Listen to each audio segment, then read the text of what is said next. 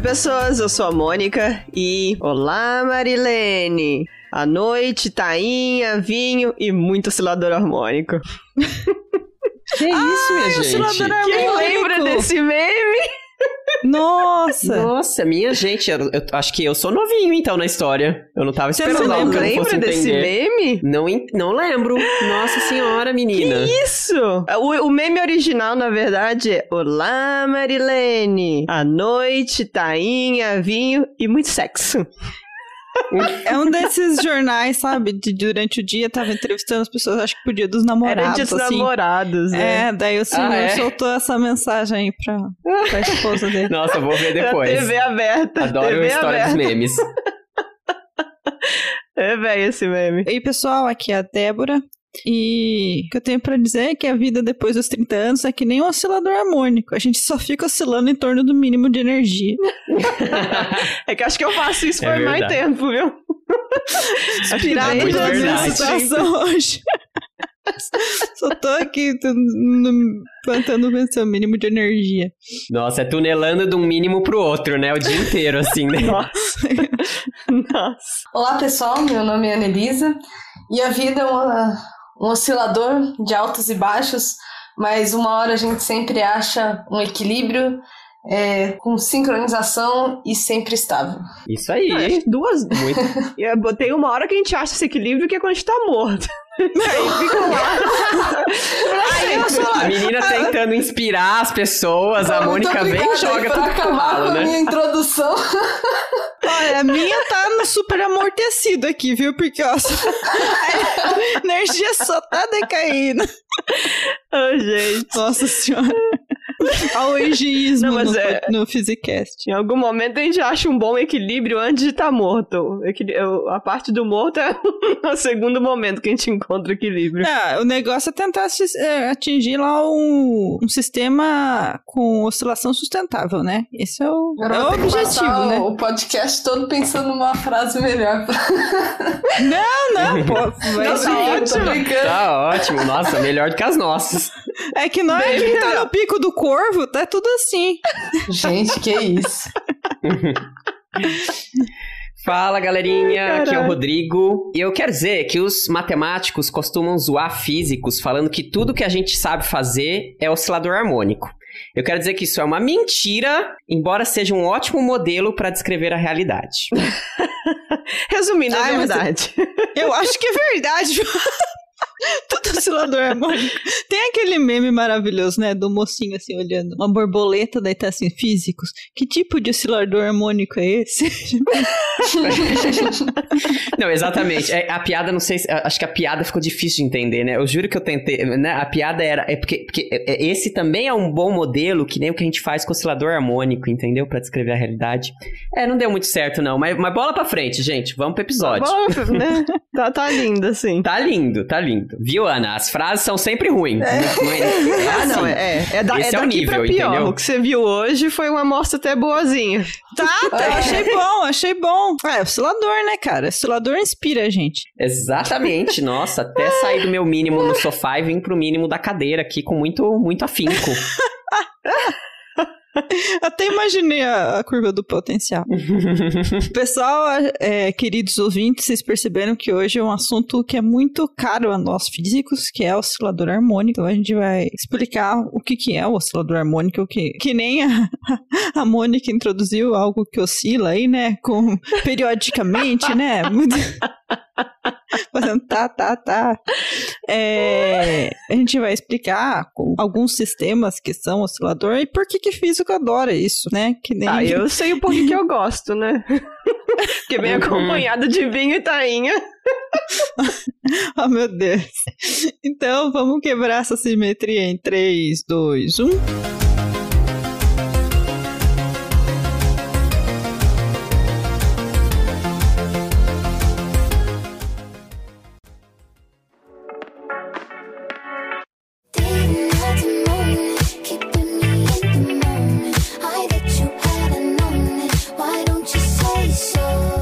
Oi, pessoal. Então, vocês viram hoje aí que a gente, não- a gente tem uma convidada. É uma. Mais uma vez, eu trouxe uma pessoa que, com quem eu compartilho o grupo de trabalho, que é a Annelisa. A unha, Olá, né? pessoal. Olá! Um prazer É. estar aqui com vocês, gente.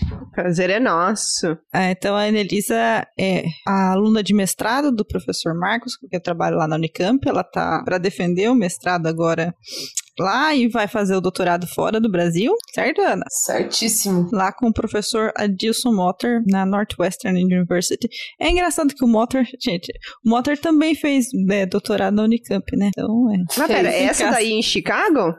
Aqui em Chicago? Isso. É um ah, pouco. é, onde, é- é per- é pertinho de onde eu moro, então. Pertinho, 40 minutos. Olha só. Ô, Peraí, onde você mora? Que agora eu fico Eu curiosa. moro em Naperville, que é, é perto de Chicago, do subúrbio aqui. Sim, é, eu eu vou morar em Evanston. Ah, tem, o, tinha um outro Physicaster aqui, o Pedro. Ele morou lá um tempo. Se precisar de dicas, fala com a gente. Opa, com certeza. Você viu, gente? Physicast é contato internacional também, minha gente. Vocês têm que. Entendeu?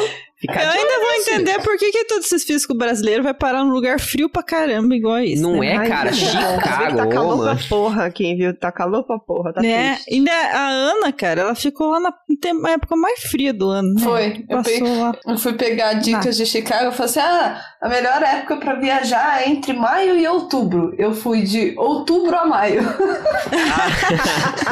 Parabéns. Que beleza. Foi pra trabalhar, né? Não pra viajar. Muito obrigada à pandemia, né? Ai, Não, é, mas agora você vai poder curtir. Chicago é Agora uma cidade maravilhosa, eu acho. As quatro estações. Bom, e o motivo de eu trazer a Ana hoje aqui como convidada, muito obrigada, Ana, por vir, é porque o mestrado dela foi, inclusive, em um assunto relacionado ao oscilador. A gente vai falar aí mais pra frente no episódio o que, que, ela, que ela fez no mestrado dela. Beleza? Uhum. Vamos que vamos. Isso. É, é, mas não, obviamente, não desmerecendo a especialidade da Ana, mas a verdade é que todo mundo da física fez algo de oscilador, fez algo com oscilador harmônico, né? Essa é a verdade, assim, as minhas coisas foi oscilador harmônico, da Mônica com- de partícula deve ser também, né? Então, O- Então, Todo é, a mundo, gente, todo eu não mundo. uso tanto aqui não, mas a galera que faz as contas aqui faz, usa, né? é, né? Tudo vamos, vamos aproximar esse potencial por um potencial harmônico, né? Nossa, é, né? Os nossos sistemas lá óticos, sistema massa-mola. Uhum. Mas é, a gente vai. Eu acho que o episódio de hoje vai aumentar bastante o, o, vocabulário das pessoas para entender as coisas de física, né? Porque é realmente muito importante esse assunto. É, né? Bem Ah, então vamos começar explicando o que, que é essa porra desse oscilador harmônico, né? O que, que é O que é essa porra desse oscilador? Ai, harmônico, né? Lembro. Harmônico, na verdade, lembra depois até de série harmônica, né? Depois a gente vai fazer um. é que lembra o meu comentário nome, eu gosto disso, que lembra o meu nome. Harmônica! Ah! Harmônica! Ah! Olha! Ai, no Friends acho que elas faziam piada com a Mônica disso, né? A Little Harmônica. né? Só que era meio quase um xingamento pra ela. Porque harmônica em inglês é gaita, né? É. Olha só, tá vendo como a gente dispersa? Então, vamos oscilador A harmônico. gente imagina, a gente dispersa, nunca nem vi isso. é... A gente só oscila, mas a gente volta. É isso aí, ó. A gente oscilando em torno de A um gente ponto oscila que é o assunto. Aliás, a gente, a gente vai longe, daí precisa ter uma força restauradora pra trazer pro assunto de novo. Porque, gente, isso que é um, um sistema que a gente chama de oscilador harmônico. É quando existe uma posição de equilíbrio, que é. é, e essa- aí o seu corpo fica oscilando em torno dessa, dessa posição de equilíbrio. Que a gente fala oscilar quer dizer que ele vai fazer movimentos periódicos. E essa posição de equilíbrio, ele quer ficar nessa posição de equilíbrio porque existe uma força restauradora. E daí o melhor jeito de entender isso é o sistema mais simples, clássico de explicar o oscilador harmônico, que é o sistema massa-mola. Eu adoro esses sistemas esdrúxulos em física, né? Você tá todo dia, você tá andando, tudo, você olha assim uma massa mola na sua frente, né? É igual o cubo no elevador, né? Você abriu o elevador, olha, um cubo, né? Fazendo experimentos com a gravidade. Mas massa mola é só imaginar aí o sisteminha massa mola, você tem a mola, uma massa na ponta, um, uma bolinha que seja, se você puxa a mola, você distende ela, o que a gente vai chamar de posição de equilíbrio, a mola é em repouso, né, não distendida. Quando você puxa, você tá causando um deslocamento, tirando ela da posição de equilíbrio, e daí o que existe é a força restauradora, que na mola é uma, é uma força elástica, e daí quando você solta, você, você- é só se imaginar que a mola vai o corpinho vai ficar oscilando lá, né? A mola vai ficar estende- estendendo e contraindo, fazendo é, um, movimento periódico. Isso, vai e vem em torno da posição de equilíbrio que a gente chama lá o, o ponto inicial, nesse caso. Ah, quem já passou pelo, pelo ensino médio já deve lembrar, então, quando a gente pensa no- na segunda lei de Newton, né? O MA, o que você tem que a sua força é um é o KX, né? O tal da lei, do, de Hooke. E KX, Não o então. homem verde, né? É outro homem. Oi? Não é o homem verde, é outro homem. Ah, é, Ah! é o Hulk, né? Uau. Nossa. O Hooke. Começamos bem. Não, eu tava assim, quem? Será que ela vai falar das tretas do Hulk com o. Com, com, Com com o outro, Newton? com o Newton. É. Podemos, inclusive. Adoraria fazer um Physicast de... Nossa, é verdade. Podia... Um parênteses aqui. Tretas, Um dia a gente tretas na um física. fase- Tretas da física. É, um dia a gente podia fazer um Physicast de fofoca e tretas na física. Se vocês forem fazer isso, por favor, chamem o Saar. Aí vai virar um episódio, vai, vai virar uma coisa vi- ao vivo, assim, né? Construindo Vai ser- história vai ser- ali, né? Vai ser um episódio cheio de Construir. pi, pi, só escondendo os nomes das pessoas envolvidas. É, realmente. Não, Não, mas é. tem que ser tretas do passado, não pode ser tretas Ah, não. É, de as pessoas do presente... Não, não, é, as do presente não rola. Não, Tem que ser com gente que já morreu, que não se importa da gente falar das tretas. exatamente. Mas e. é, é, bom, você tava falando, desculpa, Debs, não sei se você vai concluir. Não, pode, pode, pode entrar também. É, e aí uma como coisa força acho que legal de, de- é, aí uma coisa boa de falar é justamente isso, né? Porque você pode, em princípio, ter coisas que oscilam em, em torno de um ponto de equilíbrio de diversas formas, né? Com diversos regimes de, de restauração pro ponto inicial, né? E tudo isso seria um oscilador, né? Mas a gente gosta de falar muito do oscilador harmônico justamente pelo formato dessa força que traz de volta para o centro, né? Seja a massa mola, seja um pêndulo, seja alguma coisa, sei lá, alguma outra coisa que, que também seja com esse comportamento. A ideia é que a força que vai trazer de volta para o centro, ela aumenta quanto mais longe a gente vai desse centro de forma linear, ou seja, né, se você aumenta duas vezes a distância do centro, a força é duas vezes maior, né? E, e ela está sempre direcionada para trazer para o centro, né? Isso que, que, é, que é uma descrição muito simples, se você põe matematicamente isso, é uma equação muito simples, né? F igual a menos kx, né? mas que, que dá a possibilidade da gente trazer um monte de física junto, né? Então, quando a gente fala de oscilador harmônico, a gente quer dizer algo dessa cara, que oscila em torno desse ponto de equilíbrio e que tem essa força restauradora sempre pro, pro centro, né, de volta, com esse, esse formato específico, né? Esse formato linear com a distância do centro, né? E olha que a importância do sinal negativo, né, cara? Acho que é, que é típico do aluno é que verdade. esquece o sinal negativo. Aqui tem uma importância bizarra, porque se fosse só KX, tipo, o negócio não ia oscilar, ia embora. Vai embora. O sinal negativo aqui é de extrema importância. Que a relação principal é que o seu A, né, a sua aceleração, ela está, vai estar sempre oposta ao seu deslocamento. Então, é que nem o Rodrigo falou, quando você desloca, automaticamente surge essa força no seu sistema que tenta te puxar de volta. É, e por isso que a, que a mola, por exemplo, né, assim, se você puxa um pouquinho, você consegue puxar um pouquinho ela sem muito esforço, mas se você quiser puxar mais, você vai ter que fazer mais força, né? Essa é, é esse movimento, é essa força fazendo efeito, né? Você para você descolocar mais a mesma quantidade de coisa, você precisa aplicar mais força e depois mais força e mais força, né? Por isso que, que é o natural, né, desse, desse sistema tá oscilando ali no centro, né? Porque naturalmente, a partir de um ponto, seja lá qual vai ser a força externa, né? Ela não vai conseguir superar necessariamente, né? Essa, essa outra força da mola aí, né? Então vai voltar pro centro de novo, né? Enfim, é, é bem mágico você pensar, né? Bem, muito simples, mas Bem é muito mágico. interessante, né? É, o Rodrigo falou um negócio que é interessante, que é a coisa do ser linear. Então aí eu acho que a gente anota um dos primeiros pontos de que porque físico adora esse sistema. Porque é linear. É, É, quando você lembra do FMA e menos, o menos KX, né, a força restauradora, você percebe que o A é proporcional ao X, só tem aquela, cons- aquela constante da mola lá, dividido pela massa da mola. Então, o A está indo linearmente, com o deslocamento. A aceleração vai linearmente com o deslocamento. E físico adora um sistema linear. Podia ser de outra forma, podia ser um x quadrado, podia ser um x cubo, mas é linear. A gente não ia gostar tanto. Não ia gostar. É! Por, por isso que a gente, tudo que não é linear, a gente chama de não linear. Parece que daí vira toda uma. toda a física de dinâmica não linear.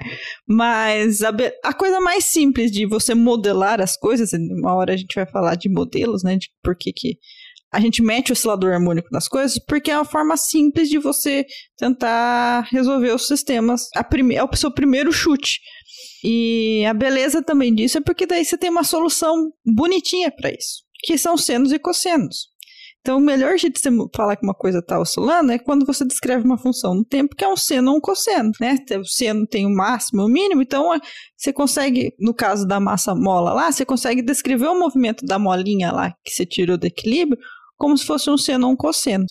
E esse seno, né, que está oscilando no tempo, vai trazer para a gente uma propriedade importante, que é a frequência natural do sistema. O sistema, ele, quando você resolve essa equação, né, a segunda lei de Newton, olha só, isso é, é a blasfêmia maior, né, usar a segunda lei de Newton junto com o Hooke, né. A gente, é, a gente fala isso porque, historicamente, o Hooke brigou com o Newton, né, a gente já falou isso em algum episódio do Physicast. Blasfêmia maior. É, Não sei, mas vai Deixa ter um eles episódio saberem, né? de- Que a gente de- coloca os dois juntos, fofoca. né? Existe aí uma briga, né, no desenvolvimento da mecânica, porque o Hooke era meio experimental, né? Era isso, né? E o Newton era o cara das contas, então, tipo, o Hooke fazia o Newton lá, pegava os créditos pelas coisas. Nossa, isso dá uma treta. isso dá uma treta. Bom, e então daí quando a gente faz a segunda lei de Newton com o Hooke, aí aparece essa a- o tanto que a aceleração é proporcional ao deslocamento, essa esse valor ali que aparece ali é proporcional à frequência natural do sistema, te dá uma frequência com que aquilo vai oscilar. Lembra que frequência é uma medida que vai com o inverso do tempo, né? Então, um jeito de falar se a frequência, por exemplo, de alguma coisa é 10 oscilações por segundo, por exemplo. Então, você está dando uma frequência ali. Aquela coisinha está oscilando 10 vezes por segundo. Então, né, essa, o por segundo a gente chama de hertz, né? É uma frequência que a gente vê aí. E daí, vocês podem ver que é uma, é uma unidade bastante constante na física, né? Então, um outro exemplo que a gente é fácil imaginar é o do pêndulo, né? Que o Rodrigo já até comentou. Quando você pega o pêndulo, se você tem lá uma cordinha e uma bolinha, deixa ele parado, aquela ali é a sua posição de equilíbrio. Qual, que, qual equilíbrio nesse caso? Você tem a força-peso, né, da massinha e a tensão no fio. Quando você pega a sua bolinha e mexe para o lado, assim, puxa para o lado, você está tirando a posição de equilíbrio, é, esse equilíbrio de forças vai, vai ter uma força resultante que vai tentar puxar a bolinha de volta para a posição de equilíbrio. E daí o pêndulo vai ficar balançando, né? Acho que todo mundo viu um pêndulo, né? Um bonitinho oscilando. E daí, daí você tam, faz todas essas. é, faz esse equilíbrio de força, você consegue achar qual que é a frequência que seu pêndulo oscila. Eu posso fazer um comentário aqui que eu acho muito legal. Assim, até achei que o exemplo clássico fosse ser o pêndulo, porque eu acho que é uma das coisas que a gente. Eu, eu, eu, quando era criança, minha avó tinha aqueles ah, relógios, né, de, de, de sala, e eu adorava brincar no pêndulo, só que eu não podia, não deixavam, porque se, se você bate no pêndulo, você desregula o relógio, né? E eu tinha uma Ah, ficava fissurada aquele pêndulo. Mas. E eu, eu acho muito interessante porque até vocês comentaram do fato de ser um sistema linear, mas na natureza a gente nunca vê um sistema linear bonitinho, né? É. E, e- Como e, assim, não? a gente nunca.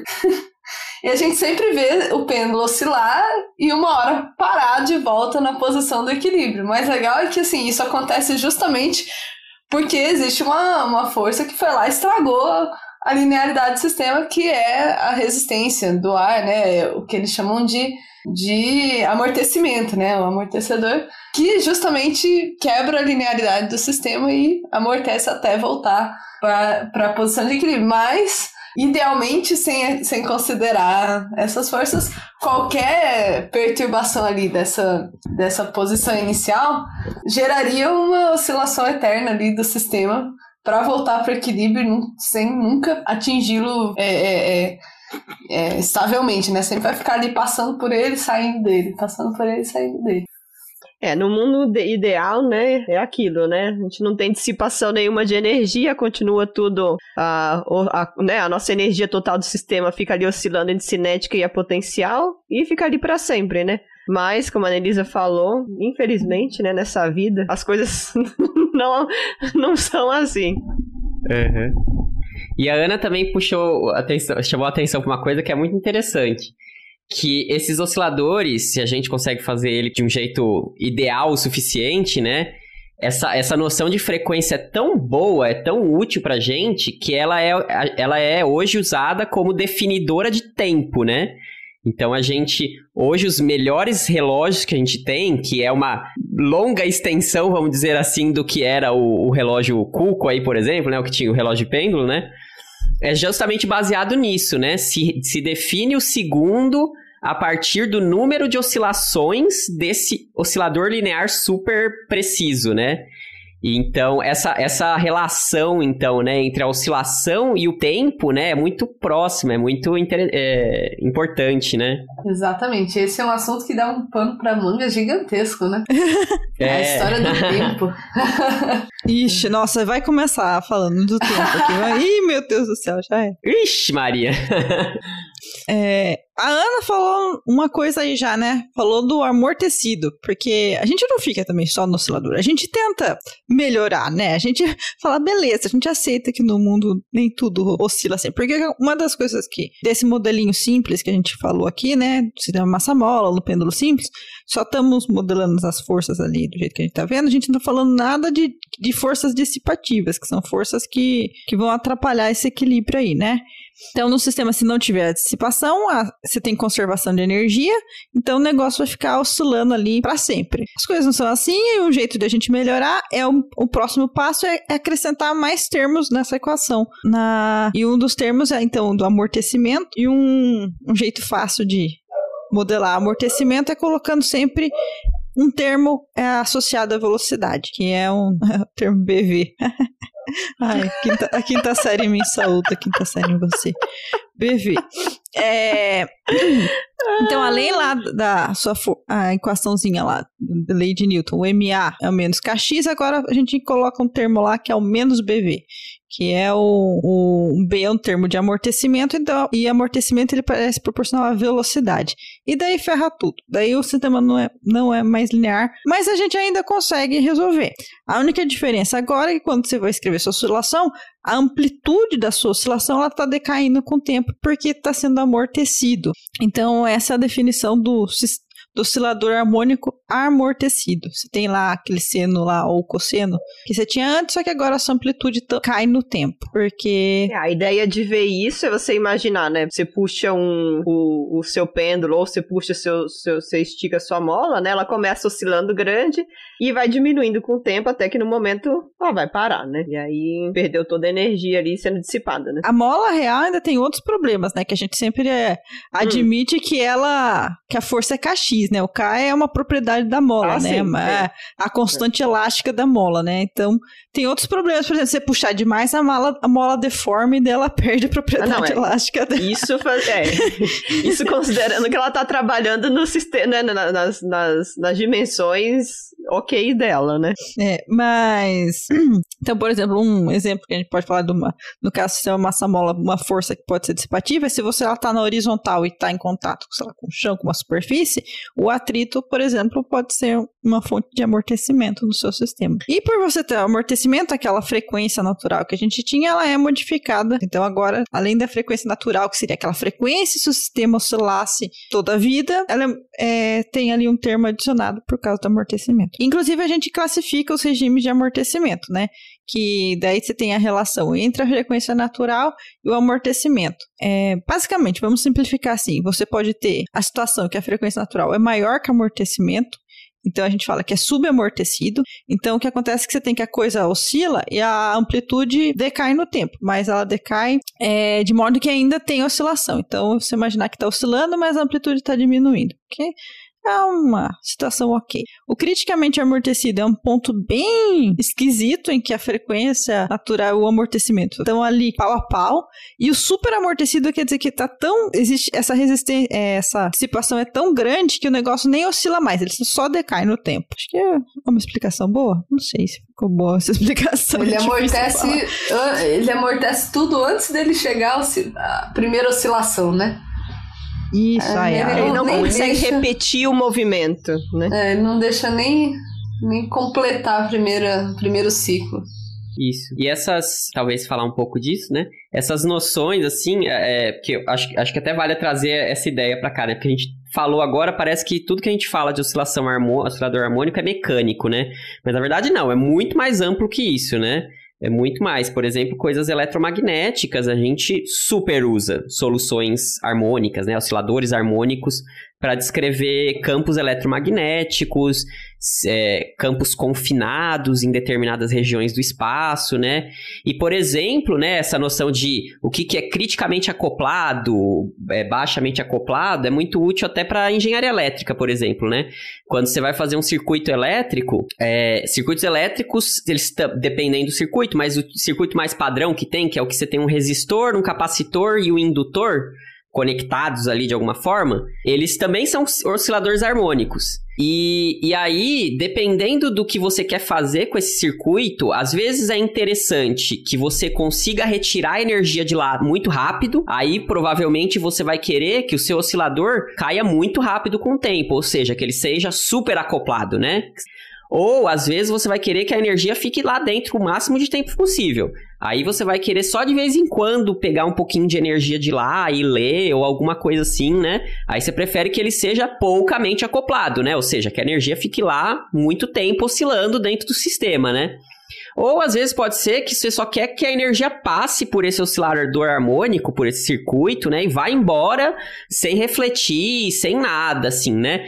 E isso é o que seria o criticamente acoplado, né? E que tem, assim, para talvez quem estiver ouvindo e às vezes é, trabalha com engenharia elétrica, alguma coisa assim, que a gente costuma chamar de casamento de impedância nesses, nesses sistemas, né? Mas é exatamente o mesmo conceito. É quando a gente a, a, as, as resistências no meio do caminho são casadas de tal forma a gente conseguir com, fazer com que a oscilação passe muito bem de um ponto para o outro do seu sistema, né?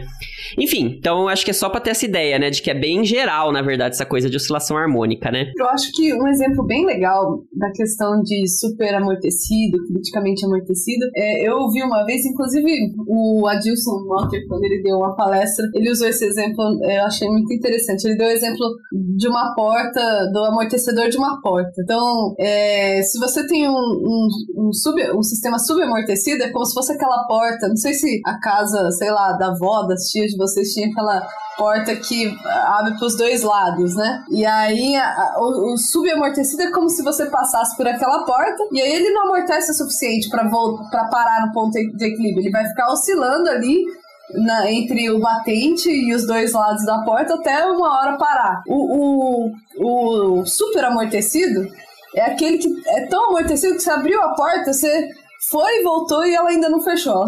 Tá lá demorando pra chegar no ponto de equilíbrio eternamente, porque o amortecedor tá tá parando tanto, tá diminuindo tanto a, a, variação da velocidade, ele demora. E o crítico é aquele que ele volta pro ponto de equilíbrio é, na velocidade mais rápida possível, sem bater a porta, ou sem fazer ela passar do batente. Eu achei muito legal porque é sempre a, a imagem que me vem quando a gente fala de, de amortecimento, dos três tipos de amortecimento. Porra, útil mesmo esse exemplo. Eu lembrei agora da. Vocês já viram a porta dublada por Hans Zimmer? Hans Zimmer é o cara que fez a sonoplastia do filme Duna. É uma porta que faz. Não. Assim, você abre a porta faz. amortecimento. Ai, como eu trago conteúdo aqui. Eu vou colocar esse GIF lá no Twitter. Eu achei que você ia falar do Hans Zimmer citando Interestelar, mas tudo bem. Pode ser também, né? O Hans Zimmer gosta de física, né? Sei lá, parece que ele. É, é. Ele ele curte. Bom, é, nossa, eu, a gente faz os experimentos, a gente falou, o último episódio foi sobre experimentos, da lembrei que a gente faz em, no curso de física, a gente faz esse experimento do, de oscilador com massa e mola, né, gente? Nossa, lembra as molinhas? E, tipo, é um parto, porque, obviamente, aquelas molas estão lá há 20 anos no instituto. Obviamente que elas já estão todas deformadas. Acho tão mais do que tá... 20 anos. Tipo, não estão mais, mais gente, né? com regime elástico, né? Coitado daquelas molas sofridas, assim. E daí eu acho que um dos, dos experimentos que a gente faz com amortecimento é colocar ela no, no óleo, né? A gente coloca a mola dentro do óleo, assim. Porque a resistência do ar num sistema massa-mola é muito pouco, né? Que o negócio não é muito aerodinâmico. Mas daí a gente coloca no óleo, que o óleo é super viscoso, e daí a gente mexe, eu acho até o coeficiente de viscosidade do óleo com esse sistema. Super útil, né? Pra que, você usa o sistema Samola? Pra medir viscosidade de líquidos. É isso aí. Gente, uma, uma mola muito. uma mola muito comum na nossa vida é balança, né, cara? Balança. Ai, tristeza. Aquelas ba balanças de farmácia, assim, que... Bom, mas aí, mas a gente coloca mais algum ingrediente ainda aí nessa, na nossa salada de oscilador, porque na vida é isso, a gente tem que lidar com esses osciladores que são, que tem amortecimento, e daí um jeito de a gente tentar vencer amortecimento é colocar uma força externa pra, Pra gente pra, pra dar uma força, pra dar uma força. Ai, gente, eu tô impossível hoje, desculpa, tô grog. Não tá Estou- certo. Eu estou Tá- sob tá efeito certo. de drogas hoje, desculpa. Nossa, quais? Me, me, dá, me dá as dicas, hein? Não, olha, aos 30 anos batendo. Não, é que eu tomo um relaxante por causa que eu tenho bruxismo. E, nossa, dá um soneira. Achei que fossem outras dorgas. Não, não, aqui, ó. ah, não, Physicast é Proerd, cara. Não usem drogas, crianças. É, Esse que é. Então, vamos falar de oscilador harmônico forçado, né? Ai, gente, isso foi minha- a minha tese, a, a do, do- a do, do Rodrigo. Nossa, me fugiu o nome. Ai, meu Deus do céu. Tô, tô, tô velha. É, que a gente, a gente modelava exatamente os nossos os nossas cavidades óticas. É, bom, tem o modelo para cavidade ótica, mas a gente modelava o oscilador mecânico que estava na cavidade ótica como oscilador, né? E no caso a gente vão lá nos episódios que a gente conta sobre nossos nossos trabalhos, né? Tem o quê? A gente tem o episódio do Rodrigo, tem o meu episódio, deve ter um episódio só sobre optomecânica. Tem, Rodrigo? Cara, eu acho que não. Eu tava até pensando que a gente precisa gravar um de optomecânica, talvez, né? Acho que não tem nenhum de optomecânica, mas Tum. Aí eu vou sucumbir, hein? E nosso trabalho, basicamente, eu ia falar, falar que é tipo assim, era, nesse caso, era, era descrever um, o oscilador que você tinha ali, as nossas cavidades, né? Que nada mais é do que era um tamborzinho, vamos falar assim, de maneira bem simples. Do Rodrigo não, né? Mas o meu era um tamborzinho. E o que estava sendo a força externa era a força ótica.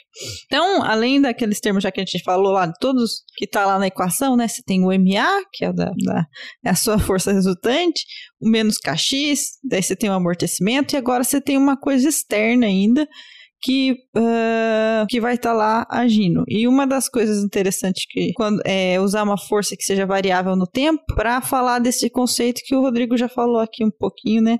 Que é o tal da conceito de ressonância, que é você tentar casar essa, o jeito que essa força está agindo no seu sistema com as ressonâncias naturais do seu sistema, aquelas frequências que a gente falou lá em cima. Ah, tem um exemplo muito bom de oscilador forçado, gente. Balanço. Quando você tá lá bonitinho. Balanço, é verdade. Nossa, veio aqui, Hulk encarnou aqui, me, me deu um. é, Desceu aqui a entidade e falou: dá esse exemplo, menino. É, balanço, você tá lá na penduradinho, você tá. Você tá- se você deixar você só balançando, você, você vai diminuindo a amplitude, né? Quando você quer ir altão, o que você pede? Você pede pro seu coleguinha te dar aquele empurrão. Aquilo ali é a força externa. E veja só, veja a ideia de ressonância. Quando que seu coleguinha tem que te empurrar? Quando você tá no menor ponto lá. Se ele te empurrar quando você não tá no menor ponto, o negócio fica tudo meio, meio estranho, né? Se ele te empurra num, num ponto diferente, é, se- ele não te dá uma- o melhor impulso possível. Pra você ir super alto, tem um ponto certinho ali que seu amiguinho tem que te empurrar. Um jeito também é você usar seu próprio pé, né? pra, dar o, Né? pra dar impulso. Pode usar sua própria energia pra te dar mais energia, né? Mas ainda tem uma força externa porque você está em contato com o chão, né? O chão entra na brincadeira ali também. Então, essa ideia de força externa e a ressonância no caso é que se o seu amiguinho tem que estar de olho no seu movimento, que ele só vai dar o impulso quando você descer, né? Então, tá vendo que se ele der o impulso enquanto você tá no ar, não adianta nada, né? Ele tem que dar o impulso quando você tá lá no ponto mais baixo. Ou seja, ele tá, ele tá jogando junto com o seu movimento. Então, essa ideia de uma força externa. E daí eu acho que entra a ideia do trabalho da Ana. A Ana sabe falar melhor que nós tudo aqui junto, né, Ana?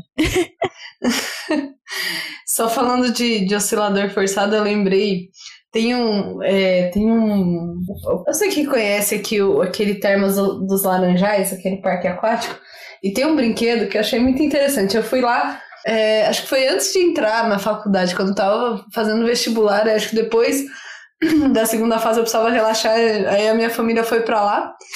E aí, e aí tinha um brinquedo que era exatamente um pêndulo, e na ponta tinha duas cadeiras que você sentava, você tem- tinha que ir de dupla.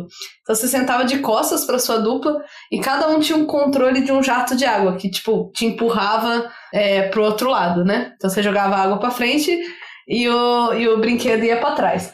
E aí você tinha que combinar com o seu colega que tava de costas para você, para jogar o jato na hora certa pro, pro negócio balançar, que nem o pêndulo, né? E aí tava, tava eu e uma, e uma menina que também tinha prestado vestibular. e um monte de criancinha com os pais, né? e o nosso, né? A gente soube sincronizar direitinho as ideias, o nosso foi muito alto. E as criancinhas ficavam olhando assim, morrendo de inveja, porque elas não conseguiam sincronizar o jato para subir o, o pêndulo. Mas então é realmente assim, faz muita diferença o ponto que você aplica a força. Mas, bom, vou- posso falar um pouco do meu trabalho aí, que é o seguinte. é, Eu trabalho, na verdade, não são simplesmente osciladores forçados, mas são osciladores acoplados. Então, eu tenho, eu trabalho com osciladores que são conectados de acordo com uma rede. E aí a rede não é nada muito, é, assim, é muito complexo, mas é, né, depen- dependendo do quanto você quer que seja complexo. Mas aqui a gente vai pensar só que os osciladores são é, bolinhas e, a, e, o- e as conexões, quer dizer, se dois osciladores estiverem conectados, é como se tivesse um fiozinho entre essas duas bolinhas. E aí, quando você tem várias bolinhas e vários fiozinhos, você imagina o formato de uma rede ali, como se fosse de uma aranha. Por isso que a gente chama isso de rede. E aí, é, o que acontece é que quando esses osciladores estão acoplados, eles, eles interferem, quer dizer, eles influenciam um ao outro. E aí essa questão que a gente falou lá no comecinho da frequência natural, é, ela pode ser afetada pela ação de uma, de um outro de uma outra da frequência natural de um outro oscilador. E o que acontece é que dependendo de como essas interações acontecerem, de- dependendo de como esses osciladores influenciarem um ao outro, pode ser que as frequências naturais deles se modifiquem de forma que, se elas começarem diferentes, no final elas vão se adequando um ao outro, né? Os osciladores que estão acoplados eles vão é, mudando um pouquinho cada um deles, e no fim, depois de um tempo, eles começam a oscilar todos com a mesma frequência. E isso é natural. Basta que eles estejam conectados e que eles possam influenciar um ao outro. Então isso é muito legal e isso a gente observa na natureza em várias situações, né? Então, o mais bonito de ver são os vagalumes, né? Que eles têm aquela a frequência do batimento das asinhas, é, regula ali a- a- as luzinhas, né? A hora que acende, a hora que apaga. E é engraçado porque se eles estão perto, é, eles se influenciam, eles começam a bater as asinhas juntos e a- as luzinhas piscam todas assim ao mesmo tempo. Começa todo mundo, cada um piscando uma hora, e depois eles começam a piscar junto, é muito bonitinho. E um jeito bem legal de ver também, é, não sei quem aqui tem alguém na família que estuda música, eu tinha, meu, meu avô, minha mãe é pianista e tal, e a gente tinha, tem metrônomo em casa. E é muito bonitinho de ver quando a gente põe, tipo, mais de um metrônomo numa placa, assim, que pode deslizar. Então a placa acaba funcionando como esse acoplamento, como, essa conex... é, como sendo um fator que conecta os, os osciladores. E aí você põe vários é, desses metrônomos que são simplesmente pêndulos, né? Afinal de contas. E aí é é legal que dá para você ouvir essa sincronização acontecendo, essa, essa oscilação, né, sendo afetada um pelos outros e uma hora eles começam a fazer tec tec tec juntos, assim. É, e é muito, é muito bonito, é mágico, assim, porque não tem ninguém mexendo, não tem ninguém mudando, e eles simplesmente, assim, eles simplesmente se sincronizam. Esse, É, vídeo, esse vídeo é muito bonito, né? do- dos, dos. É, é, Por sinal, o meu antigo orientador ele mostrava isso, porque ele trabalhava com cavidades óticas também acopladas, ou seja, um arranjo de oscilador também, um super numeroso, dois, e, é, e o negócio era sincronizar as cavidades. Daí ele, faz, ele, ele levava isso na apresentação, ele mostrava os metrônomos, ele tinha que tomar uma Coca-Cola antes dessa apresentação. assim, pra fazer, É, a, é bem legal. Pra é. fazer a, a, a essa plaquinha se movimentar. essa, é, essa plataforma tem que estar livre de, o máximo possível livre de atrito. Né? Você coloca duas latinhas e coloca uma barra em cima e coloca os metrônomos em cima. Aí você começa os metrônomos, né? Cada um de um jeito. Daí eles vão, por causa da, dessa plataforma que pode oscilar e tá acoplando eles, daí eles dois se sincronizam. E daí tem um vídeo muito bonito, né? Que é tipo uns 40 metrônomos fazendo isso, tipo. É. Tem um de 16, tem um de 60, mas aí, gente, recomendo, viu? Ponham lá, metrônomos sincronizando, sei lá, sincronização de metrônomos. Primeira coisa que vai aparecer é esse vídeo, assista.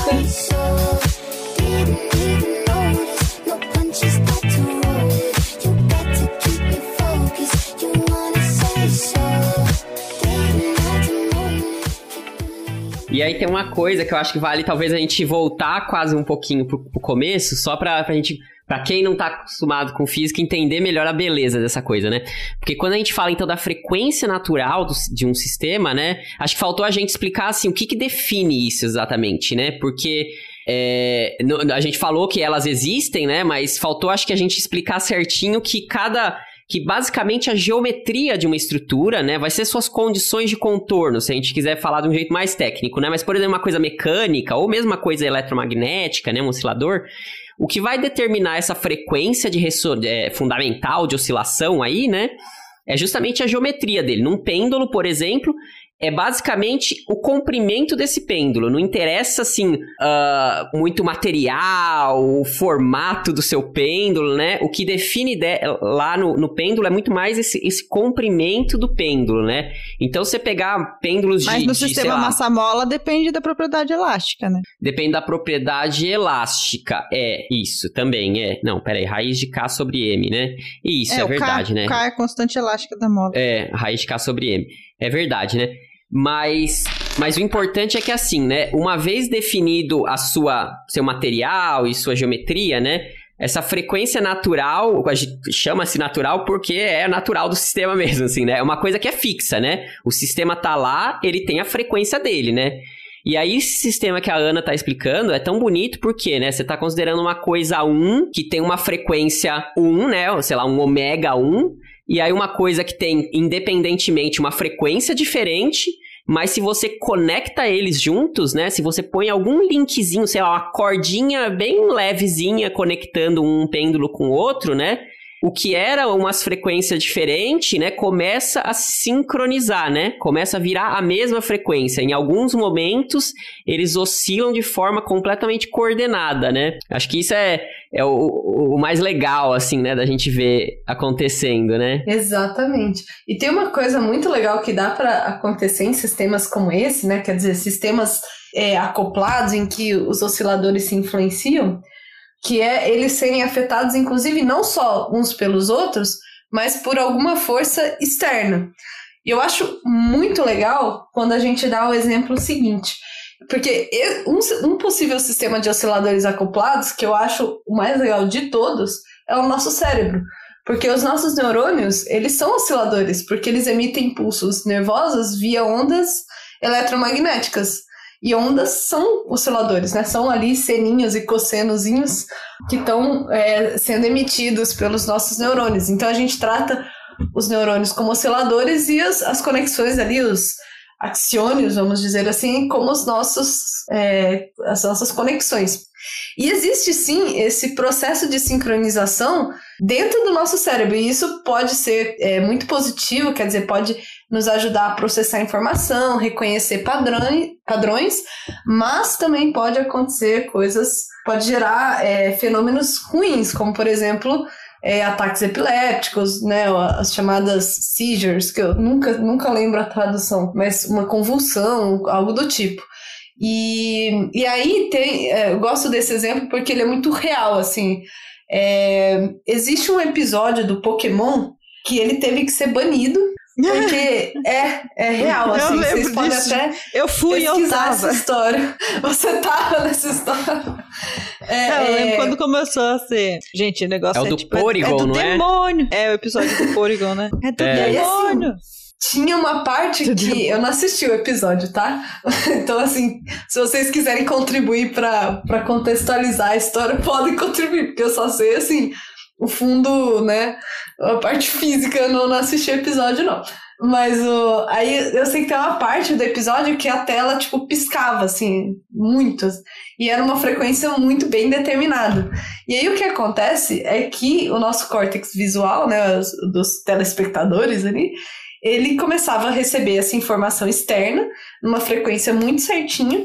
E aí ele recebia essa informação e transmitia essa informação em pulsos bem, com frequências bem determinadas.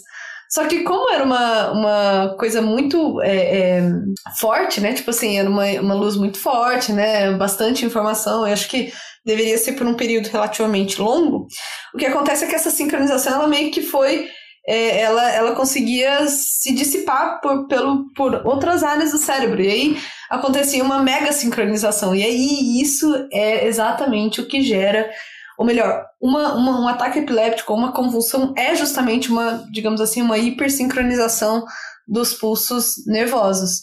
E aí existiam, começaram a acontecer vários relatos de crianças que tinham estavam tendo ataques epilépticos ou convulsões durante enquanto assistiam o episódio. Aí o episódio teve que ser banido porque existia uma força externa atuando sobre o sistema e gerando uma sincronia, né? Então, assim, as conexões faziam a transmissão, não só simplesmente um afetando o outro, mas um transmitindo, né? É, todos sendo afetados por esse, esse, essa força externa e transmitindo essa informação. Então, assim, tá aí a importância de da gente se preocupar com. com as conexões. Pode falar, Debs. É, que eu lembrei do episódio dos Simpsons. Eles. Quando eles visitam o Japão, aí eles ligam assim no olho e esbugalha, assim, eles ficam lá se contorcendo. Mas é, era isso, né? Que acontecia basicamente. Era o episódio do Polygon, né, Rodrigo? É, era assim. É, Eu o tô, negócio tô, tô piscava. aqui na internet, é esse mesmo. Era um negócio Eu piscava não assisti essas coisas do demônio, não. É uma moça de Deus, né? Sempre foi. Eu sou, exatamente. É da Sempre tainha, né? Sempre fui. A tainha. É a tainha e o vinho. Viu? Deixa eu te falar de um outro negócio de osciladores acoplados que é, eles também podem, tipo, os- eu trabalho com neutrinos, né? Em princípio nada a ver com isso. Mas justamente o fenômeno de oscilação de neutrinos, eles podem ser descritos como ahm, osciladores harmônicos acoplados, como né, pêndulos ah, acoplados, eh, conectados né, por, por uma mola. E então toda essa toda essa toda a física, né, descrevendo, né, oscilação de neutrinos, para quem não lembra, né, oscilação de neutrinos acontece quando os neutrinos, né, de um sabor específico ao viajarem, né, ao se deslocarem, eles conseguem trocar de tipo e virarem, e, né, e, e- e terem um outro ah, sabor que a gente chama, né? Então, um- um neutrino que nasceu do tipo eletrônico, à medida com que ele viaja, à medida com que ele se desloca, ele pode virar um neutrino muônico ou um neutrino tauônico. E essa oscilação acontece, né, periodicamente. Então, ele vai e volta, vai e volta, troca de tipo, né, volta de tipo. E a descrição física desse rolê aí, né, o análogo, ah, o análogo, análogo clássico disso, seria a descrição por osciladores harmônicos, harmônicos acoplados. Então, essa gente que faz essas contas aqui da física, né, de neutrino, o que não sou eu, é, algum dia pensou nessa, nessa, nesse análogo clássico aí e deu, deu super certo, né? E é a descrição que a gente usa, toda a descrição matemática sai disso. De, né, parece que não tem um negócio que não tem nada a ver com outro negócio que não tem nada a ver. Aí os dois juntos dá certo de algum jeito. Mas isso é que eu acho que a gente consegue pensar por que, que físico adora oscilador harmônico. Porque a alma do negócio é você descrever as coisas em torno de um equilíbrio, né? Do mínimo de energia. Então, às vezes você tem uma a sua, vou falar assim, função de energia, né, o seu potencial, ele é super complicado. Mas se você bota um puta zoom no negócio assim, lá bem perto do equilíbrio, você pensar que perto do equilíbrio, a primeira aproximação que você pode ter é essa linear. Então, é, quando a gente até fala assim, como a gente vai descrever um potencial, bem próximo do equilíbrio, a gente pode modelar dessa forma, né, que a coisa vai oscilar em torno do mínimo de equilíbrio, essa é a forma mais simples. Então, não importa quão complicado seja o seu, seu sistema, ali perto do equilíbrio, você pode considerar pequenas oscilações, né? Essa, essa é uma é expressão muito presente na física, né? Você imagina que seu sistema ele já tá, ele quer morar ali no, no mínimo de energia, né? E em torno daquele mínimo de energia você vai ter só pequenas oscilações. Então, ali, nesse regime, é, você pode modelar dessa forma com oscilador harmônico. Então, então daí você você faz um monte de coisa, né? Qualquer coisa você pode tentar modelar como um oscilador harmônico. Eu posso modelar É. minha vida por um oscilador harmônico, de sempre querer voltar pra cama? pode ser. É, cheia de altos e baixos. Acho que dá, né? Sei lá. Também, Em né? regime, de Então. regime de pequenas oscilações, porque, por exemplo, se você vai, se você vai viajar, por exemplo, para Itália, daí você vai ter uma puta oscilação no negócio, né? Então daí você bagunça É, todo o seu sistema. É, dá, Seu dá um, horário. é, é. Mas em regimes de pouca oscilação, é. Tá aí um negócio bem legal de falar, que é o jet lag, né? O nosso, o, o que a gente é o fuso horário, né? Porque esse, esse é um assunto bem interessante também de osciladores acoplados e até de sincronização. Porque as nossas células, elas respondem aos estímulos é, luminosos do dia. Elas têm um ciclo, que é justamente, de- elas, elas, elas têm um ciclo tipo diurno-noturno. E elas, elas são. É, que é o ciclo circadiano para os, os mais especialistas aí. E, e a gente literalmente sincroniza as nossas células, elas sincronizam com o ciclo luminoso do dia. E quando a gente viaja para um lugar diferente, onde a, a- o fuso horário é diferente, o nosso, o nosso organismo ele se adapta, né? A gente sabe, a gente chega, a gente tem aquele aquele período ali de adaptação, mas chega uma hora que a gente consegue, né, viver a nossa vida normal de acordo com o tempo, né, o horário daquele lugar.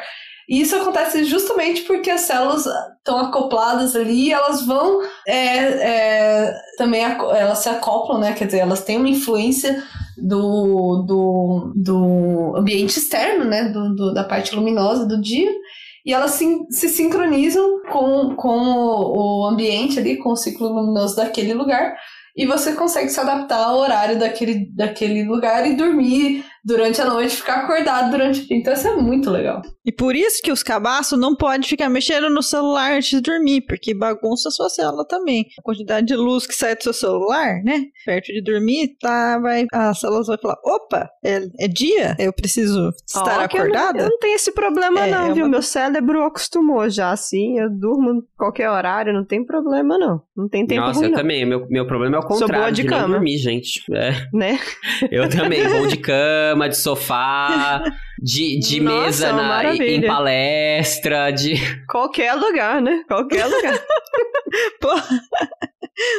É um sistema assim que ele é muito robusto, não é qualquer, tipo, né? Tem que ser uma Não é puta. sensível a perturbações, né? é, é.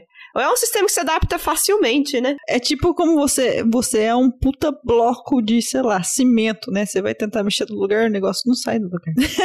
Esse é eu e meu sono. tipo um bloco. de- Essa aí sou eu às sete horas da manhã, todos os dias. Mas é isso, gente. Por isso que a gente ama o oscilador harmônico. Porque, em primeira ordem, né? Vamos até falar aqui de ordem, né? Porque é, a gente quer a, a forma mais simples de modelar qualquer coisa é de uma forma linear em torno de um mínimo de energia. Então, É, então, aí, por exemplo, um outro exemplo bem comum de, de que a gente lida no dia a dia de coisas que oscilam harmonicamente, né? É a eletricidade que chega na nossa tomada, né? Porque ela chega, é, no caso do Brasil, né, a 60 Hz, por exemplo, né? São 110 ou 220 volts, mas não é constante isso que está chegando, né? Não é uma, uma linha reta que se você medir a, a voltagem da sua tomada, não é uma linha reta que vai dar, né? Vai ser uma oscilação. E justamente aí tem seus, suas, suas os seus motivos para ser oscilador harmônico, né? Porque tem a ver com a forma de transmissão, fica mais fácil transmitir algo senoidal ao invés de algo constante, né?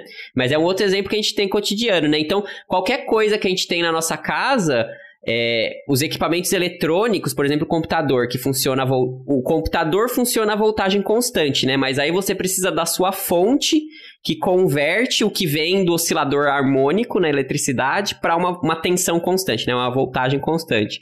Agora, a sua lâmpada, por exemplo, lâmpada que está no teto da sua casa, ela, se for uma lâmpada incandescente, por exemplo, ela vai estar passando elétron de um lado para o outro continuamente, né? Só que é tão rápido que a gente não, não percebe, né? Mas é passando corrente de um lado para o outro, né? É um outro exemplo de oscilação harmônica bem comum, né? Ah, tem um experimento legal com isso, que é aquele que você pega um- como se fosse um- uma roda e coloca, né, listras brancas e pretas. E coloca para rodar. Aí você pode rodar com diferentes frequências. Quando você coloca para rodar em 60 Hz, que é a frequência da luz, né, elétrica, a roda fica parecendo que tá parada, porque ela tá fazendo, ela tá batendo, tipo, as coisas estão rodando na mesma frequência da luz elétrica. Então o, o disco parece que tá parado. É bonitinho. E é por isso que às vezes, né, tipo, se você vai, você vai gravar essas coisas, né, coisas que estão girando também com câmera e etc, parece às vezes que tá rodando pra trás, já viram esses, esses rolê? Porque as coisas não estão batendo com a mesma frequência de coisa. Das É, tenta- fotos, né? Quando você tenta tirar foto de tela de computador, uma coisa assim. É ficar tudo cagado, dá, dá até tristeza. Você vai tirar na foto more legal, aí sai tudo cagado. Ah, eu até achei o nome aqui, efeito estroboscópico. Mas assim, qualquer tipo de motor, né, funciona de forma cíclica, né? Todo, qualquer tipo de, de geração de energia é, é cíclica, eu, eu- pode- podemos dizer assim, né? Quer dizer, qualquer tipo de, de, de é, gerador, né? É, termoelétrica, hidrelétrica, funciona porque alguma coisa gira, do porque alguma carro. coisa oscila. É.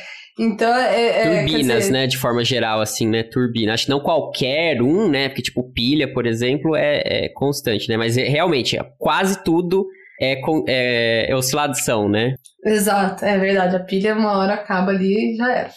Mas, exatamente, mas a gente pode até dizer, né, que oscilador é energia, oscilador é vida, né? Já, Opa! pra, já fazer, um, fazer um marketing aqui quase forçado, mas só pra gente vender o nosso peixe aqui. Mas eu ia dizer que, assim, tem um trabalho... Eu vou sempre trazer exemplos de osciladores acoplados, porque é o que eu vejo mais no meu... Na minha pesquisa, mas tem um trabalho muito interessante, inclusive do meu orientador de, de doutorado, é, falando sobre redes de energia.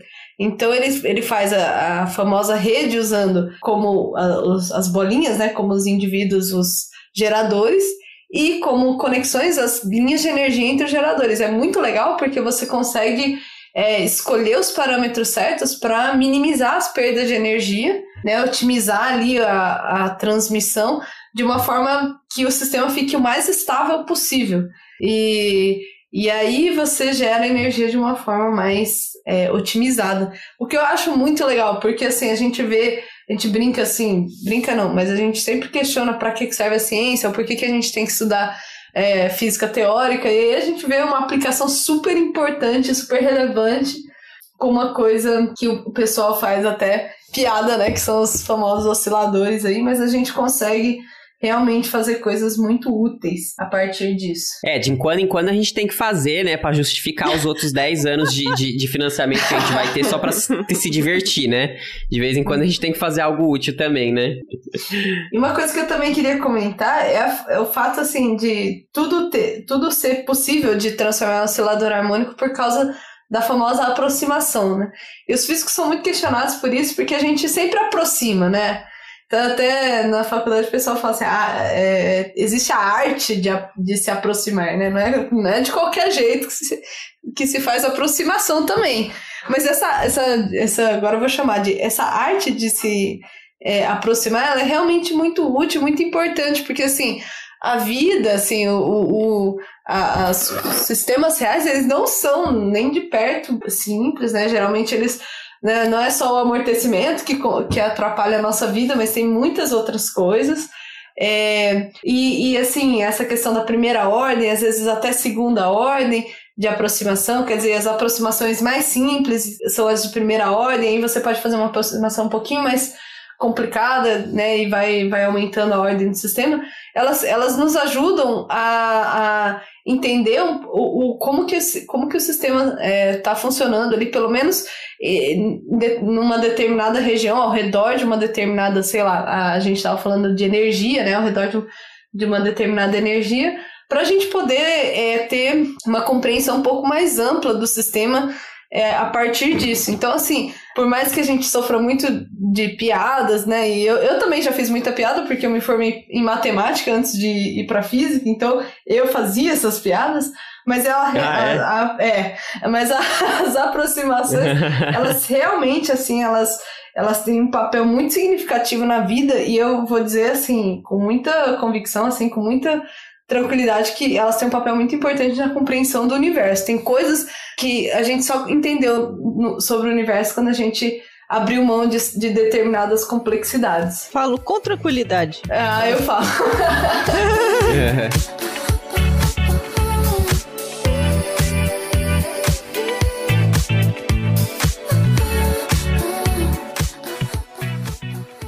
Então, gente, é o seguinte: o Rodrigo não pode passar um episódio sem falar de mecânica quântica. Essa é a verdade, entendeu? É isso. Lá vai o Rodrigo de é novo o que vende, né? É o que vende. É o que vende, gente. É o que É tá o que pagando meu vende. salário desde 2000 e quanto aí, que eu nem lembro, mas de 2000 e pouco aí, sabe? Então tá pagando meu salário, a gente tem que fazer o merchan, né? Só queria perguntar se o Rodrigo é é o Quantum Coach do, do podcast. Isso, Quantum Coaching. Ele vai Peguem falar aí seu- seus halteres quânticos que a gente vai malhar, então, gente. Quantum Coach Ele vem agora. falar de vai. teletransporte, vem falar desses Paranauê aí, velho. Tipo, tudo muito... Não, não, mas falando sério, cara, essa coisa de oscilador harmônico pegou mesmo, e pegou na mecânica quântica também. Porque aí você vai fazer. Se você cursar física ou algo próximo, né? Que, que tenha que ter uma matéria chamada mecânica quântica, você vai chegar lá e aí você vai falar: Nossa, vou aprender algo novo, né? O que, que você vai aprender? Um oscilador harmônico quântico. Essa é a novidade, entendeu? E aí, e aí a gente vê que, no fim das contas, esse oscilador harmônico quântico, ele, ele é, é uma descrição usando formalismo quântico de algo muito parecido, no fim das contas. Você pode pensar como um sistema massa-mola também, só que funcionando com as leis da mecânica quântica, né? Aí tem algumas especificidades, né? Porque aí uma coisa muito... Oi? Um jeito de pensar é que, assim, lá no- na, na mecânica clássica a gente resolveu o FMA, né? Segunda lei de Newton. Aham.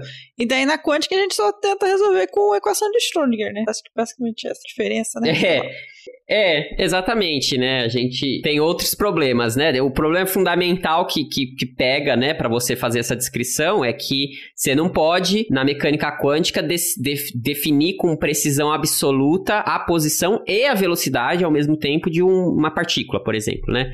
Que é algo que a gente faz muito bem. Quando a gente tá olhando para um pêndulo clássico, né? A gente sabe, olha, ele tá neste lugar, e aí você consegue lá medir a velocidade e falar, ah, tá com esse, nessa posição com essa velocidade, né? Em princípio, com precisão absoluta, né? Na mecânica quântica isso não vale, né? Porque a gente tem o princípio da, da incerteza de Heisenberg. E, e aí, aí então tem alguns, uma- alguns detalhezinhos que complicam mais as coisas, né? Você tem que levar essa incerteza sempre em consideração quando você vai fazer seu oscilador harmônico quântico, né? Mas no princípio é, é basicamente a mesma coisa, né? E aí por que, que ele é útil, né? O que, que ele é útil? Então, ele é útil porque também, essa é a mágica da coisa, né? Também quando a gente vai olhar para sistemas quânticos, por exemplo, por um átomo de hidrogênio, né? Que você tem um elétron caminhando, girando em torno, vamos pensar semi-classicamente assim, né? Um elétron girando em torno do próton, né? Que, que forma o seu oscilador, seu é, átomo de hidrogênio.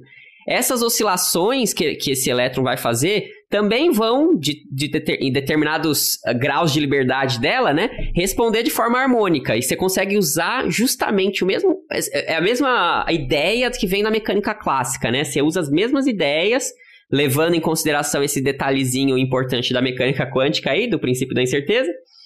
E, e aí você descreve também, esse é o sistema mais simples, vamos dizer assim, quântico, né? Que a gente pode pensar, assim, algo como átomo de hidrogênio, né? Mas você descreve muita coisa também na mecânica quântica usando sistemas de osciladores, né? Uma, que nem eu comentei, né, da diferença do formalismo, né, se alguém aqui for, se algum dos nossos quiser fazer quântica, é que na física clássica, mecânica clássica, também a gente pode fazer o formalismo tudo de energia, né, eu já comecei e já me achei minha contradição, que eu ia falar o quê? Que no começo aqui do episódio a gente começou falando de segunda lei de Newton, lei de Hooke, a gente começa a, a mecânica falando muito centrado em forças, né? E na quântica a gente centra mais nas, em energia, né? Então a gente está interessado no, nos potenciais, né? Os potenciais. Mas na mecânica clássica também, né? Na mecânica clássica a gente também pode escrever as coisas pensando que a energia é o seu ente físico, não as forças, né? É, mas é sempre mais elegante, né?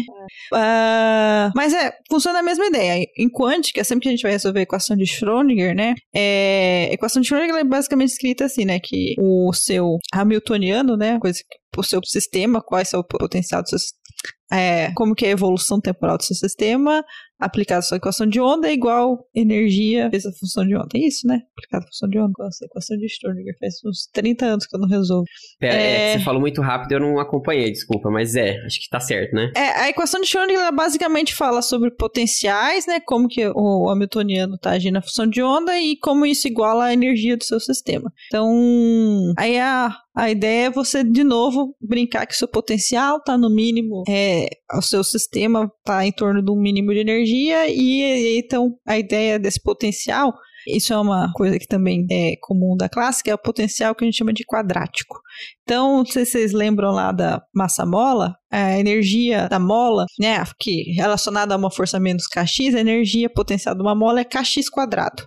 Então você vê que a energia, embora né, o sistema seja linear, a energia vai com x quadrado. Então, como que é o formato disso aí? É, um- é uma parábola.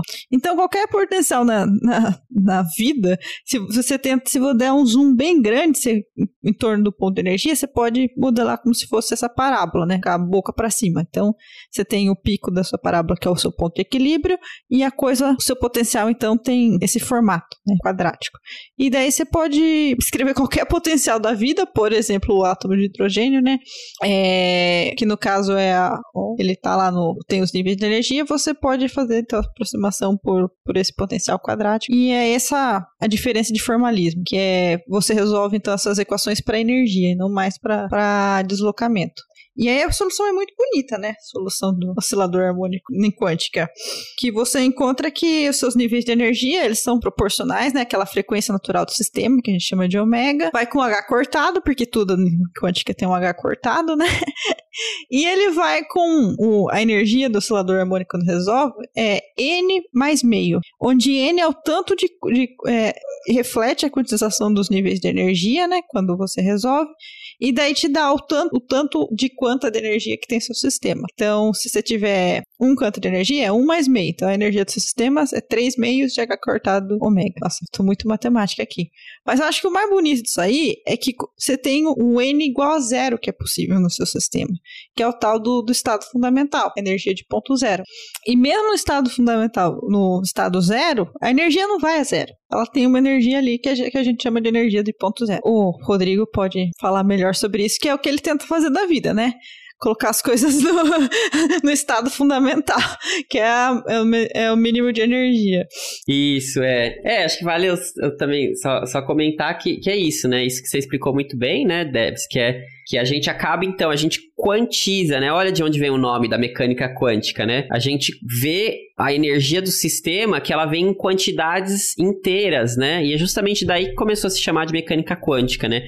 Justamente para a gente conseguir basicamente descrever como um oscilador harmônico, né? Ou melhor, quando você olha para o oscilador harmônico, que não regime quântico, que é basicamente todas as coisas, né? A gente, a gente consegue quase tudo descrever como um oscilador harmônico. Você vê que a energia vem sempre em quantidades discretas, né? É uma energia, ou duas energias, ou três energias, né? Você não tem 1.37444 energias, né? Você sempre tem múltiplos inteiros, né? E aí daí que vem então o termo mecânica quântica, né? Justamente por causa dessa quantização da energia, né? E esse nome surgiu lá no, no começo da mecânica quântica, ainda quando eles. é, pô, eles nem chamavam mecânica quântica, né? Era mecânica do, do- dos átomos, né? Era a coisa das coisas muito pequenas, dos, dos fótons, né? Mas aí se percebeu que isso é bem amplo, né? Que, e é. Enfim, e aí isso é muito legal, né? Porque quando a gente começa a ir nessa região. E aí puxo aí com outro, com outro episódio que a gente já falou, e outras. E, e é um termo muito conhecido, né? Que é o fóton, né? Então, quando a gente fala em fóton, o que, que é exatamente de um termo mais ah, técnico, talvez, assim, né? É a gente olhar para a quantização do campo eletromagnético, ou seja, olhar para o campo eletromagnético e descrever como esse oscilador harmônico quântico, né? E fazer justamente isso que a Debs falou. Você vai ver que a energia vai vir como múltiplos de um número inteiro. E esse número inteiro é justamente o fóton, né? Você vai ver que é a energia de mais um fóton, ou de dois, ou três, ou quatro, né? Então, essa capacidade de discretizar, né? Virou os fótons, que depois virou fônon também, que você, se você olhar para a parte mecânica e também fizer a descrição quântica, você também consegue chegar no mesmo formalismo, né? E aí você vê que também vem em pacotes inteiros, né? E aí você tem um análogo da partícula, tem a partícula de luz, né, que é o fóton, aí você vai ter a partícula de movimento mecânico, que é o fônon. E aí você, enfim, aí eu não vou falar muito de partícula que eu vou Cara, acabar falando errado até, mas E é Ah. curioso falar do fônon, porque tanto em mecânica clássica quanto em mecânica quântica, a gente vai modela, né, que são as oscilaço- é, oscilações dentro de- da matéria, né, como o sistema massa-mola, né? Muito bonitinho. né? exatamente, Você né? coloca um monte de. Imaginando que os átomos são bolinhas e eles são conectados por molas, né? Daí quando você resolve o sistema lá, você acha os fônons classicamente e quanticamente também é, acha os fônons que daí são quantizados, né? Mas é um jeito né, engraçado de usar as molas, né? Tipo, pra, pra matéria, né? Pra, pra, para modelar a interação entre átomos no material. É, Mas eu acho, eu acho muito bonito, né, a solução do, de, do oscilador harmônico em quântica, né, porque a solução em si, ela já é intrinsecamente, né, vem intrinsecamente a quantização do negócio, né, porque você resolve lá com aqueles polinômios e tal, que é por causa das condições de contorno também, né. É, Mas é muito bonito quando, quando você resolve ver que a quantização é uma coisa que sai do seu sistema mesmo, né, é uma coisa que você impõe. A Elisa É também verdade, pode é dar legal. Mais pitaco sobre isso, porque a Elisa também trabalhou com fundamentos de mecânica quântica, né? Sim, Opa! sim. Eu É, tô no mas princípio de certeza com, com o nome da, da Ana, cara. Tem hora que eu chamo de Ana, tem hora que eu chamo de Elisa. Princípio Mas é Ana incerteza. Elisa, tá? É a mesma pessoa. É. É, Falando do princípio de incerteza, só queria dizer que o Heisenberg não é o mesmo do Breaking Bad. Mas aí tá, eu entro na mesma classificação Justo. da piada do Hulk aí, que foi ótimo. É, da mesma ordem de grandeza aí. Na mesma ordem É. de grandeza, tá vendo aí? Não, mas eu acho que assim, é, é exatamente isso, isso é a descrição aí, até mais é, trazendo um pouco da história da mecânica quântica, e foi muito importante. E a mecânica quântica, eu acho que assim, é, você acha que você vai. É, é o que a, acho que foi a Debs que falou. Você acha que você vai aprender algo novo e na verdade é tudo, tudo que você já viu antes, assim. É, probabilidades, álgebra linear e oscilador harmônico. Basicamente, isso é tudo que você precisa para aprender mecânica quântica e muita imaginação, porque a gente não consegue conceber a ideia né, do, da mecânica quântica, a gente só consegue descrever fisicamente. Mas é, é engraçado, né, como, como tudo volta para para a questão da, dos osciladores. Só que é, do clássico para o quântico a gente tem comportamentos diferentes, né? É, então existem, como eu disse, a mecânica quântica ela é, ela é basicamente é, uma descrição matemática de probabilidades. Acho que essa seria uma definição boa para o que é assim a, a física, o que é o que é a, a teoria física da mecânica quântica. Ela é, é simplesmente a descrição é, de probabilidades de, de um sistema. E, e aí é, existem comportamentos assim, dos, assim, é uma equação de osciladores, mas existem probabilidades que não existiriam no, na mecânica clássica, né? Que a gente chama, por exemplo, é, do tunelamento, quer dizer, você está em uma posição e de repente você aparecer em outra que tem a mesma energia. Isso não acontece na, na, na, na mecânica clássica. Seria muito legal, porque a gente não precisaria mais passar em lombadas, né?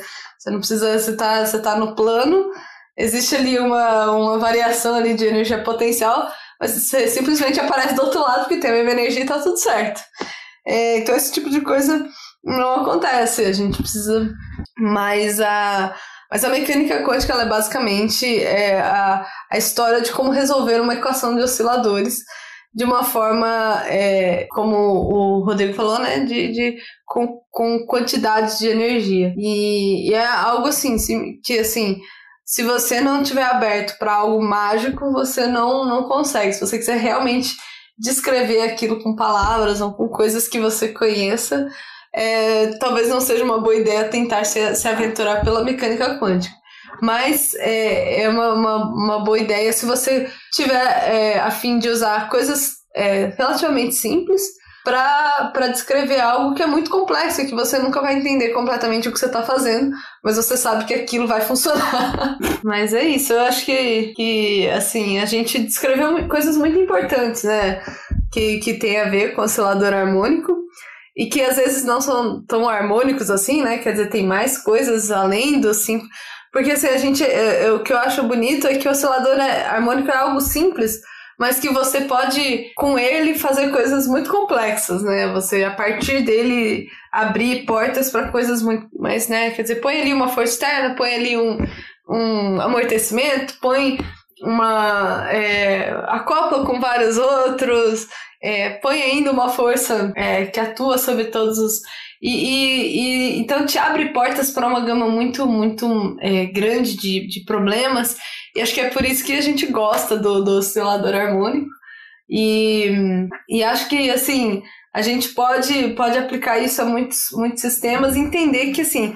é, eu até brinquei no começo, a vida é um, osc- um oscilador, tem altos e baixos, mas a vida nem sempre é harmônica. Mas se a gente começar por ali, talvez a gente ache, talvez a gente entenda um pouco melhor o, sistema em que a gente vive, vive e possa é, é, sincronizar com o nosso ambiente externo, né? Vamos brincar.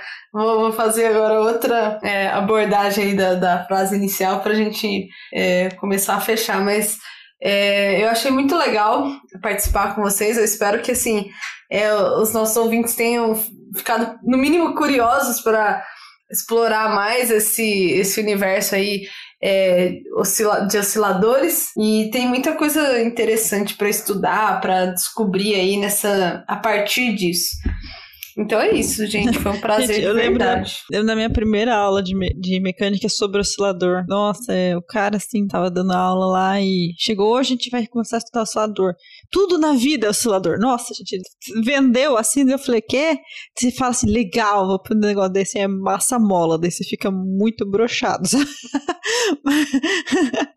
Depois a vida te mostra que é, que é muito bom mesmo. Mas é muito engraçado. Tipo, todo físico fala de oscilador assim, tipo, ó, uma forma muito romântica, né? Porque resolve muita coisa mesmo, né? Tipo, porque, e pra que não resolve, a gente queria sempre assim, a área, né? E a área não linear. Daí sempre mete todas as outras coisas lá naquela não linear. Aliás, tem um episódio de ótica não linear, né? Mas assim, eu ouvi isso também, que físico achava que tudo era oscilador. E eu, eu olhava para aquilo lá, tipo, pêndulo e massa mal, não, nem tudo é isso, sabe? Não é possível. Mas o, o que eu achei legal é que nem tudo é isso. Obviamente que tem coisas que não tem nada a ver com isso. Mas é é como a Débora falou, às vezes ao redor de um certo pontinho ali do equilíbrio, você pode é, usar essa ferramenta para entender aquele sistema que não tem nada a ver com o oscilador harmônico, mas que aquilo pode te dar ideias sobre o sistema que, você, que te ajuda a compreender ele melhor e lidar com ele, né?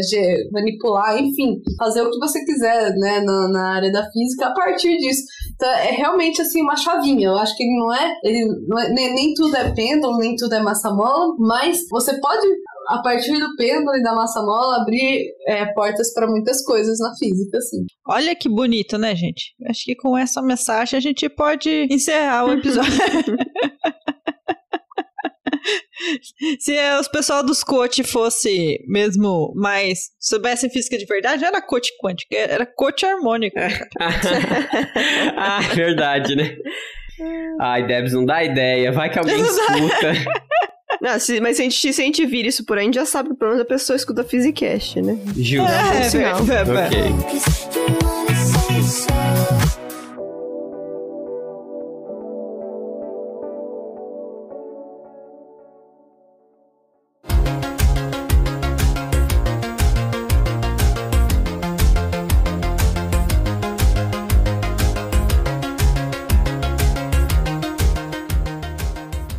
Gente, eu acho que então, por hoje, o nosso papo foi esse.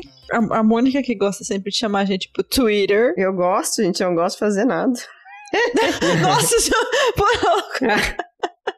Poxa Eu vida. gosto tá no mínimo nada. de potencial hoje. Eu gosto de dormir, é isso que eu gosto. Eu gosto de vinho, tainha e dormir. E oscilador harmônico. A oscilador Bom. harmônico também é bom, mas o oscila- oscilador harmônico, que é bom. Ah, então, eu, eu queria até ter falado isso, mas- o oscilador harmônico que é bom não é o simples, né? Porque aí quer dizer que não tem atrito nenhum, né? E etc. É bom o oscilador harmônico que, né, é amortecido e forçado, porque é aí que vem a graça, né? Bom, então, com essa mensagem mais 18, a gente termina o episódio de hoje. A gente fica por aqui, né? É, vai lá nas nossas redes, no Instagram, no Twitter. A gente vai colocar, acho que alguns vídeos é, de algumas situações que a gente falou aqui hoje. É, mas manda pros seus coleguinhas o episódio pra, pra falar de oscilador. É, e interage com a gente lá, o que, que vocês acham que é oscilador harmônico natureza que a gente não falou aqui. Ô, louco, de lição de casa.